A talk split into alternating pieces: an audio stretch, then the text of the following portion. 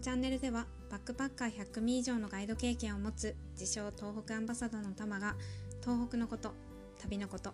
日々の気づいたことを配信していきます。おはようございます。タマです。先日インスタグラムの方にずんだの作り方の投稿を載せています。意外とあの作り方を知らないっていう方がいたので、うん、ちょっとあげることにしました。はい。興味がある方はインスタグラムの方もチェックしていただけたらなと思います。で今日お話ししたいのがミニマリストになれない私が旅に持っていく余計かもしれないものについてお話をしていきます。皆さんは旅に行く時に何を持っていきますか？まあ、ここ数年持たないことが美徳っていう風にされるミニマリストの動きとかあって、まあ、海外旅行とかも最小限で財布とパスポートと下着だけとかなんかこう本当に小さいバッグで行くっていう人たちも結構いるのかなっていう風に思うんですがどうでしょうか？で私もチャレンジをしたことはあるんですよ。もともとこう荷物は少ない方なんですけど、もっと少なくできたら身軽で良さそうだなと思って、うん、思ったんですけどでも結局こう心配性っていうのもあってちょっとこれは難しそうだなと思ってもうミニマリストはならないっていうことに決めました。はいでそれで何を持って行ってるのかっていうとあの旅先で会った人にあげたいものとかおしぼりとか、まあ、箸フォークスプーンは、うん、持っていきますねあとはお茶か青汁も持って行ってます、うん、ちょっとあの胃が弱いというか油物とかにすごい弱いので、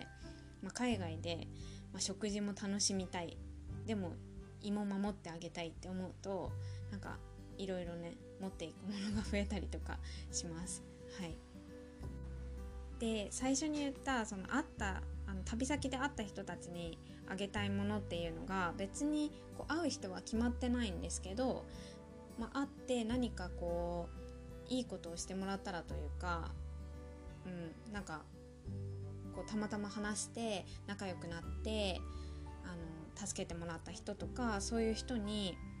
ありがとうっていう気持ちで何かあげれるものが日本から持ってきたもので何かあげれたらいいなっていうふうに思うのでちょっとそういうものを持ってたりします。で、まあ、これだけ聞くとまだバッグ小さくていいじゃんって思うと思うんですけどあのー、旅先から帰ってくる時に結構ねあの自分が美味しいと思ったものとかあの試してみたいものとか主に食べ物なんですけどそれを買って帰るっていうスペースを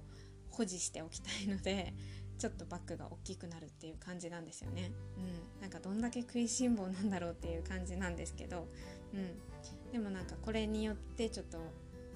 ー、まあ、帰りがスペースあってもそれが安心というか、うん、なんか大は小を兼ねるっていうちょっと考え方もあるので そういいかなって思ってます。うん、で今話した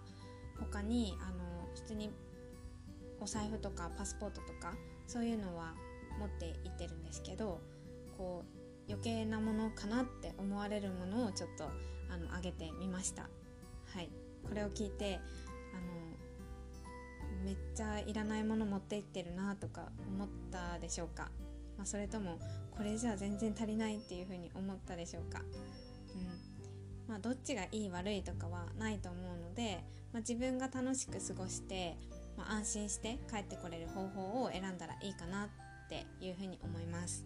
ということで今日はミニマリストになれない私が旅に持っていく余計かもしれないものについてお話をしました。最後まで聞いてくださってありがとうございました。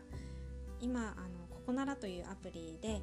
東北宮城旅の行き先提案サービスっていうのを行っています。で興味がある方は LINE 公式の方でご連絡いただくか直接アプリの方で探していただければと思います。はい。では今日も一日深呼吸をして心楽しく過ごしましょう。